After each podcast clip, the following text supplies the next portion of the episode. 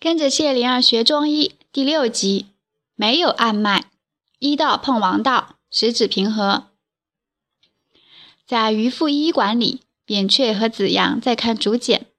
一个小童进来了，扁鹊问他：“子豹有事吗？”子豹答道：“有一位夫人牙龈肿痛，医者们想请馆长看看。”一位盛装夫人，年约四十，危险怒容的出现了。他问：“你是馆长？”扁鹊答：“秦越人，请，并且仔细观望他。我的牙龈肿痛十几天了，没法吃饭了。”他指着嘴说：“请躺下，我会尽力治疗。”扁鹊边说边指引他躺到榻上，帮他盖上薄棉被，脱下木鞋子，盖好双足，又对子阳耳语了几句。子阳出去了，扁鹊温和地告诉他：“请休息一会儿，我能治好你的牙病。”子阳又进来了，手托一个木盘，盘上有两个扣在一起的大陶盆。扁鹊用手指试了一下，立即缩回手指，觉得很烫，拿了一块布叠敷在陶盆上，接着提起夫人的双足，将夫人的足跟搁在陶盆上，盖上布巾，捂好棉被。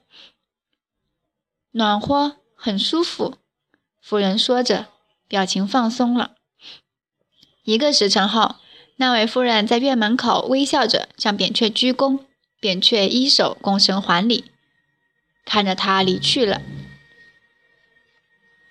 子阳看那离去的夫人，在看扁鹊，禁不住问道：“你又没安脉？”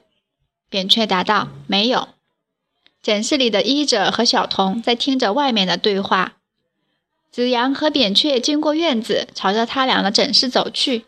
子阳说着什么，比划着太阳穴；扁鹊摇头，比划着颈动脉；扁鹊摇头，比划着腕动脉；扁鹊摇头。子阳抓头皮了。医者们都在窗格里面看他俩。渔夫医馆门前有人排队了。子里还在去秦国的路上，巧人在微笑着纺细麻线，秦妈妈在数着聘礼、干鱼、干肉、干果、干菜，还有布匹。张家金铺比周围的店铺气派大，进出的都是神气十足的人。这时来了一个穿皮裘、带长剑的人，昂然而入。铺里有人递给他一个上漆木盒。他依手施礼，接过木盒，昂然而出。扁鹊悄悄地跟上他，出城上山入林。正走着，那人却不见了。左右查看，没有人。转身再看，那人竟站在一步之外，正看着自己。扁鹊不明白了，他怎么能在转眼之间跑到我的身后呢？